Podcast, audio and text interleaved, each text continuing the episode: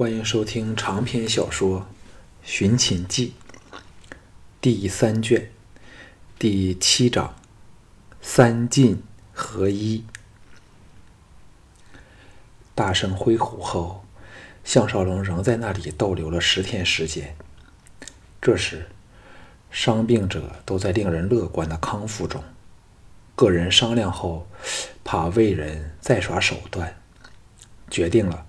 不等官仆的救兵，自行上路，最好当然是能在半途遇上救兵。有了这个决议，项少龙往见平原夫人。他的家将对他态度大改，敬若神明。项少龙早从雅夫人处得悉，自从平原君逝世后，他遗下的三千多名家将食客。都不看好少元军，分作鸟兽散，最后剩下不到五百人。赵王若非念在他们与信陵君的关系，也不会纵容少元军，使他成为在邯郸横行的恶霸。这些家将大部分都是赵人，对魏国没有什么好感。此时逐渐察觉到了。平原夫人等回到魏国后，可能再也不会返回赵国，所以都人心思变。而项少龙，则是他们最理想的投靠对象。一来，因他是乌家孙婿的背景；更重要的是，看到他的正义的为人和惊天地泣鬼神的剑术和胆略。在这个时代，只要是强者，便有人依附和追从。而项少龙正是这样一个如日初升的强人，食客和家将代表的正是本身的实力。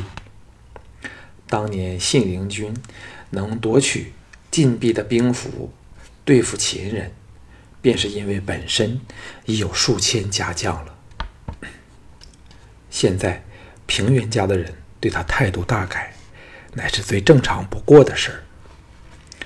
在平原夫人的帐外，他遇到了痊愈的七七八八的邵元君。后者看也不看他一眼，径自去了。项少龙暗想：好小子，我不去找你麻烦，可以算是你祖宗有福了，竟然给我脸色看。自从重创了邵元君后，他对邵元君的仇恨淡多了，但碰上……他这种仇视的态度，不由得勾起了旧恨。帐内，平原夫人蜷卧席上，手肘枕着软垫，一副慵懒诱人的风情和姿态，害得项少龙心儿忐忑跳着。他生少元君赵德时，年纪当不会超过十五岁，所以虽有了这么个大的儿子。他仍只不过是三十许人，恰是女性最有韵味、风情和需要男女欢好的时刻。与这种成熟女性的交往，必然是肉体满足的追求，不像少男少女般只懂得憧憬和幻想，而转趋为实际的得意。当然，看到平原君这媚样。分外使他想到男女之事，但他反而规矩起来，老老实实的在他的脚侧坐下。平原夫人淡淡的说：“项少龙，你是否想不等待援军，立即上路呢？”项少龙一愕，说：“你猜到了。”平原夫人白了他风情万种的一眼后说。不是猜，而是从你的性格推想出来的。因为，你绝不是那种放弃把主动权握在掌心的人。项少龙有点招架不住，苦笑说：“夫人似乎对我改变了态度，不但不防备我，还好像在引诱我嘞。”平原夫人扑哧笑了起来，再白他一眼说。你自己心邪罢了，不过我却不是要引诱你，而是希望和你恳诚一谈。因此态度有变，是很自然的事儿。项少龙故作惊讶，这样说，夫人一直都不是以坦诚待项目儿了。平原夫人坦然说：“可以这么说，因为那时我还看不透你。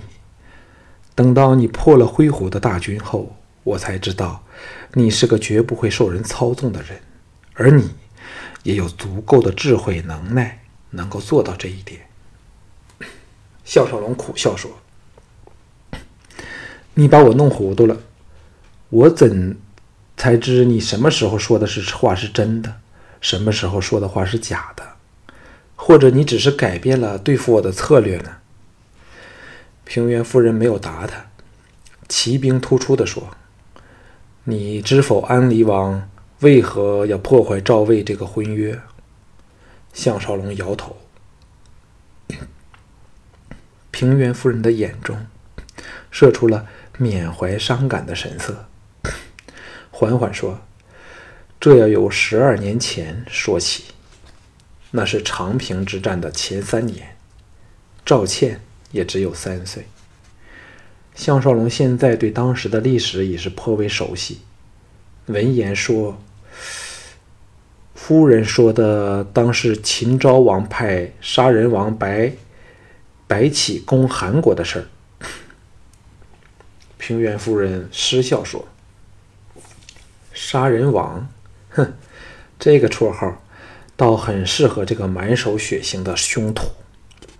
叹了一口气，续道：“秦人若要东侵，首当其冲就是我们三晋的魏、赵、韩，深受其害下，感受特别深刻。所以三晋最有权势的三个大臣，秘密私定了一个协议。”就是要在有生之年，使分裂了的三晋重合而成一个强国，就像以前的大晋，只有这样，才能击败秦人，成为天下至尊。项少龙一震，原来竟有这般想法。平原夫人岔开话题说：“你知否，我为何要嫁给平原君呢？”项少龙心道：“你是以为平原君可篡位自立吧？”口中却说道：“那是否另一项政治交易呢？”平原夫人默然说：“大概可以这么说吧，却也是协议的一部分，就是利用皇族间的通婚，拉近各国君主的距离。”接着微笑说：“但。”最主要的原因，是我和无忌两个人都对赵国有很大的期望。长平一役之前，赵人拥有天下最雄精锐的雄师和名将，所向无敌。赵国亦是一个弃车战而改以骑兵为主的国家。无忌就是信陵君的名字，在春秋之际。纯以车战为主，战车乃身份和实力的象征。改马改车为马，实在是一项划时代的改革，也改变了战争的形式。赵国因与强悍的匈奴接壤，长年累月的交战经验里，使得赵人深切体会到这些以骑射为主的游牧民族的军队。拥有更大的灵活性和来去如风的攻击力，所以才舍弃以战车为主、那中看不中用的作战方法。平原夫人黯然说：“可是长平一役惊碎了我们的美梦，但却更使我们相信生存之道。唯一的就是使分裂了的三晋重归于一，也只有这样。”才可避免互相间的倾轧和战争。项少龙说：“那三个大臣，魏国的当然是信陵君，赵国则是平原君，韩国的又是谁呢？”平原夫人说：“我不想说出来。总之，他们运用影响力，为三国定下了连串的婚约。赵王后便是韩人，而信陵君则娶了赵女为妻。今次赵倩嫁给魏国的楚君，正是协议里至关重要的一环。”项少龙恍然大悟，拍腿说。定是安陵王风闻此事，怕三晋合一会使他失去王位，才如此不惜不惜一切的要破坏这个婚约，使他身为魏国之主，要悔婚一句话便成了，何必费这么多的心力呢？再冷冷看着他说：“为何夫人又要破坏赵倩的贞操呢？”平原夫人俏脸微红。说：“可否不和我算旧账呢？”接着悠悠一叹说：“现在形势已变，平原君的早逝，使得赵国大权旁落到赵牧这个狼子野心的人的手里。信陵君才被迫返回魏国，与安离这个昏君展开了新一轮的斗争。赵倩的婚约。”也失去了原本应有的意义。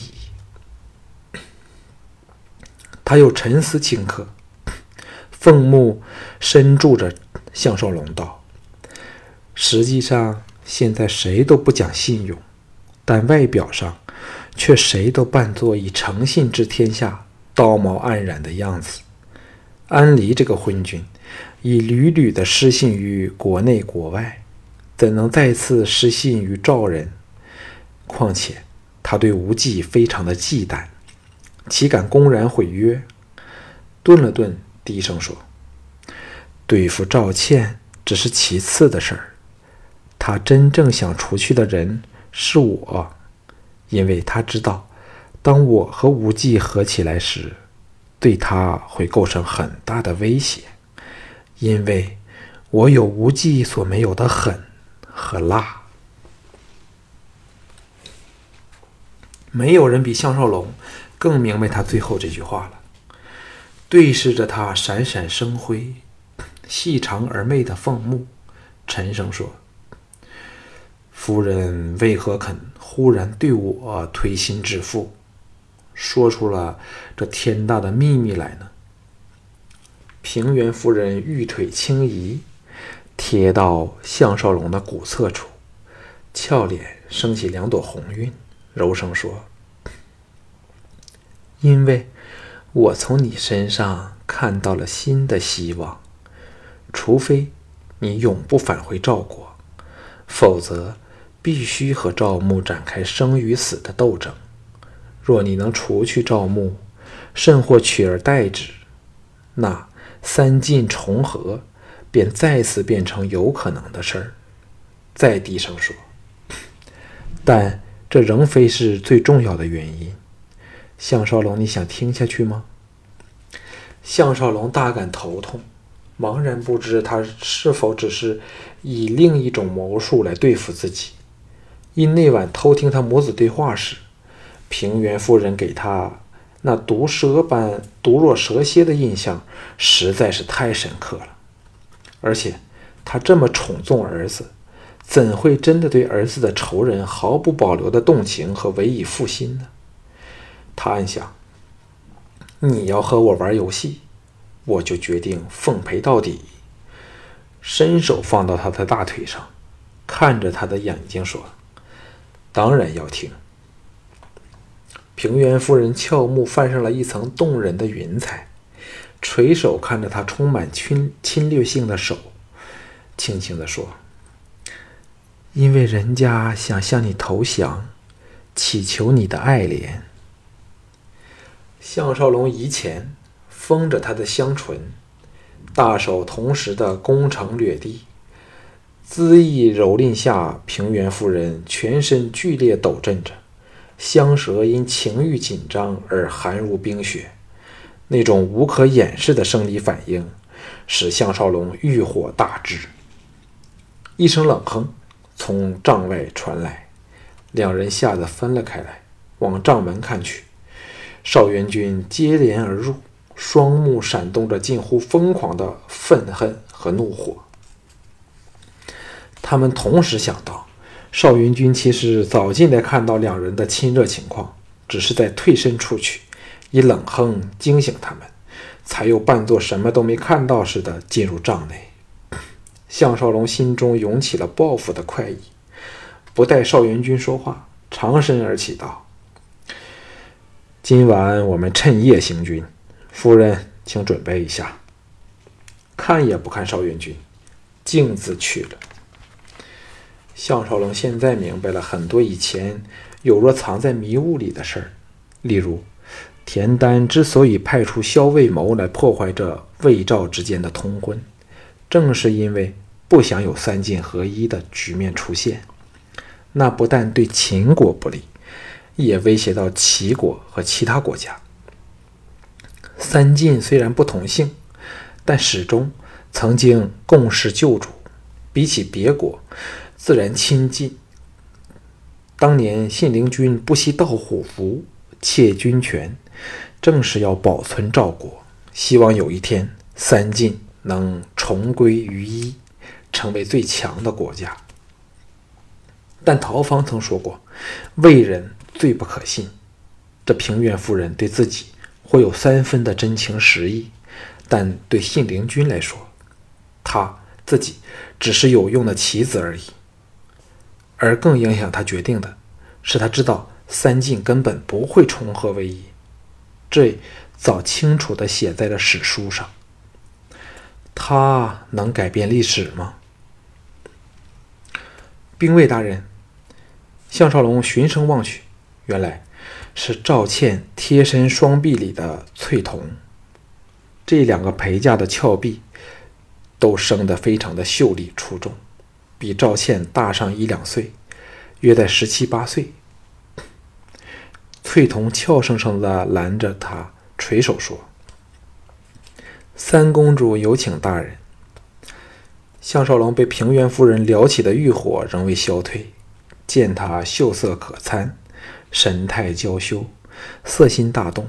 不过想起，如果这样放纵，会叫赵倩看不起他，强压下冲动，随他到赵倩的帐幕去。翠桐不敢也和他并肩，落后了半步，随在他身后。项少龙别转头瞥了他一眼，见他满脸的红霞，奇道：“小童姐为何如此害羞？”翠桐大窘。额头差点垂到酥胸处，不敢看他。这时，两人经过了守卫，进入了帷幔。四个女营外面都没有人。项少龙终是风流之人，一把抓起他的，抓起他，柔声说：“你的帐目里有没有人？”翠桐娇躯颤抖，又惊又喜地说：“大人，求求你，别人会知道的。”小昭等人居住的帐门掀了开来。吓得项少龙忙放掉了翠桐的手，三步变作两步，进入了赵倩的帐幕去。这十天来，项少龙和赵倩两人郎情妾意，早已打得火热。除了为逾越那最后一关外，什么男女亲密的动作都尝试做过，又忍忍得不知道有多么的痛苦，所以这两天他们反而克制起来，不敢太过放肆。免得错恨难返，给别人捉着他坚守自盗了这年轻美丽三公主的罪名。赵倩见他来到，欣喜地把一个亲手缝制的长格囊送给他，说：“这是人家特别为你的木剑做的。倩儿最不欢喜刀兵这类凶物，只有项郎的木剑是个例外。”接着。厌恶地盯了他腰间的飞鸿剑一眼。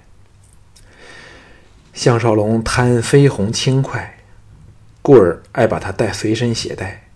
见到美人情重，搂着她纤腰，吻了她香嫩的脸蛋儿，笑道：“连越国的名剑都看不入眼吗？”赵倩横了他一眼，说：“越剑形制高美古朴，但因它乃是赵牧赠你之物。”睹物思人，所以我不想见到他。”项少龙哑道：“原来你不欢喜赵牧。”赵倩两眼一红：“我不但恨他，更恨父王。”项少龙将他拥入怀里，移到一旁，和他对坐在席上，挨着软垫，探手抚上他的酥胸，说：“赵牧对你有不法行为吗？”赵倩被他摸得浑身无力，伏入他的胸膛里，悠悠地说：“我与魏人有婚约，他尚不敢如此放肆，但倩儿的娘却是因他而死。”项少龙一震。停止了大手的活动，失声道：“什么？”赵倩热泪涌出，紧搂着项少龙说：“项郎为倩儿做主，替我把这奸贼杀了。”项少龙为他拭去泪珠，柔声说：“你先告诉我，你娘怎样被他害死的？”他一直没有问及赵倩有关宫内的事儿。还以为现在的赵王后就是他的生母。赵倩泪眼盈盈，凄然说：“那时倩儿的亲娘，乃是父王最宠爱的昭仪。一晚，赵牧和父王把娘招进了寝宫。次日，娘便悬梁自尽了。倩儿才只有十岁，但那情景却永远都忘不了。娘死得很苦啊。”再次的痛哭起来。项少龙想不到，这美丽的、绝无瑕疵的公主，竟有这么凄惨可怕的童年。任她痛哭，泄出了仇怨，抚着她的香背，心中涌起了不能恶意的怒火。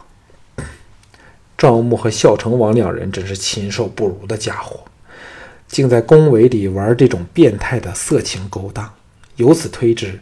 宫内还不知有多少受害者，王宫实在是一个最藏污纳垢、不讲伦常的地方。唯一改变这种淫乱风气的方法，就是由自己来把天下统一了，再确立新的法度。他记起了墨家最后一个伟人元宗的说话。当日他和元宗讨论起这个时代的思想，项少龙提到孔子。元宗不屑地说：“他只是个不肯面对现实、终日思古忧今、只知拥护传统、不辞养尊处优之人。提倡所谓的礼乐，只令诸国的君主更加的穷奢极穷穷奢极奢，把国人的财富变成了一小撮人的私利。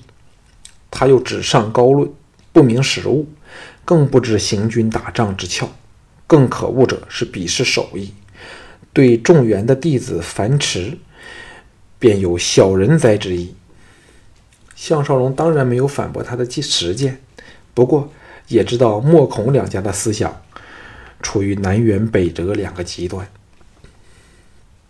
墨子不但是著名的战士，还是孔子所鄙视的巧匠，并手士卒，以礼乐。为虚伪、浪费、奢侈，还有最大的分别就是孔子的学说有利于传统的君权，而墨子却是一种新社会秩序的追求者。没有统治者会欢喜墨翟的思想，这也是孔子日后被捧上了神台的原主要原因。项少龙从元公的元宗的口中才知道“儒”这一名词，在当时。并非孔子的信徒所专用的。所谓儒者，最初实乃公室世士所录养的著宗仆史之类。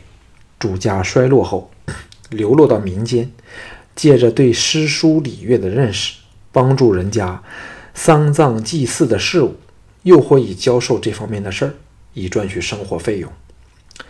到孔子提出君子儒的思想。儒才变成了他们的专称。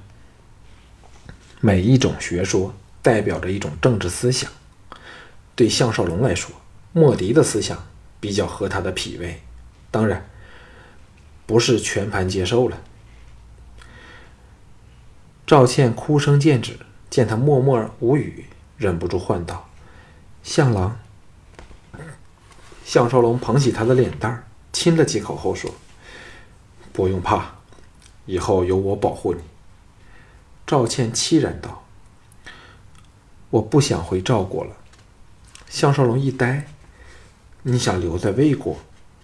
赵倩嗔道：“当然不是，只要能随在你身旁，什么苦我也不怕。”接着引气道：“假设回到赵宫去，又没有成婚，赵牧定不会放过我。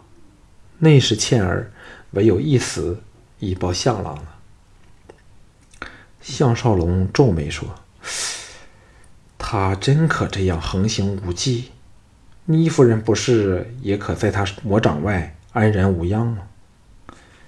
赵倩说：“倪夫人怎同嘞？”他公公乃是赵国名将赵奢，军中将领大部分来自这个系统，所以尽管是赵牧，也要对他投鼠忌器，不敢强来。但赵倩的身份全赖父王的赐予，他不护着人家，倩儿便呼救无门了。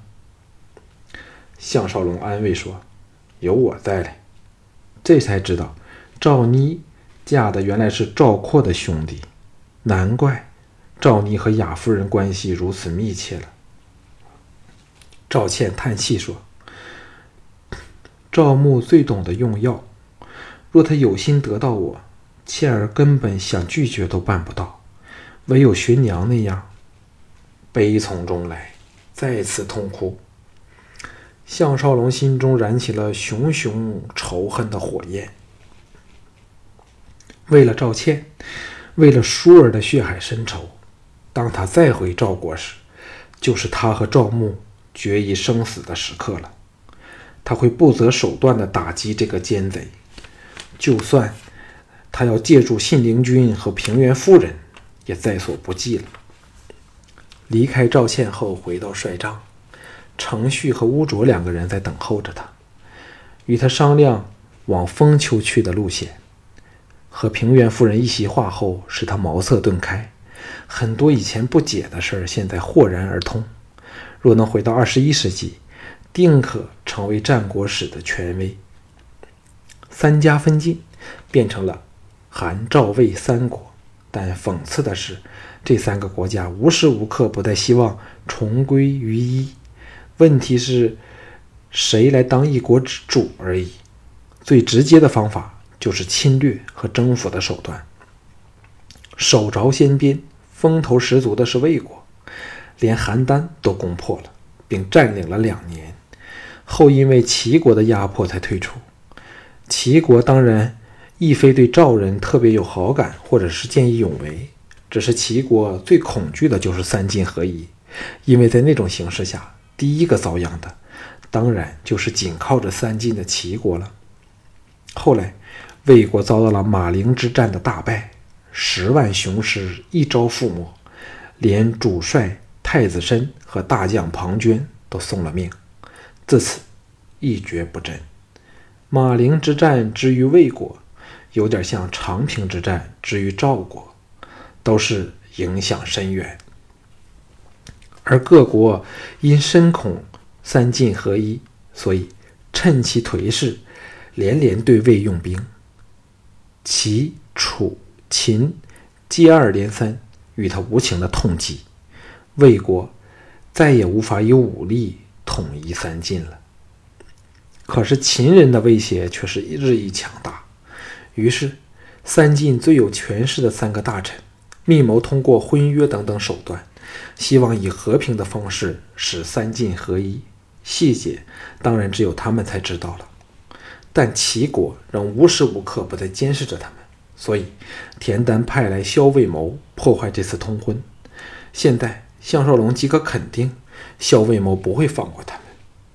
萧卫谋可不比灰狐这种半贼半兵的乌合之众，而是职业杀手，有点像他来此之前的特种部队，专门深入敌后，从事侦察、颠覆、破坏和暗杀等行动，非常的难以应付。所以，他们更要早点和援军会合，那时他们才是真的安全了。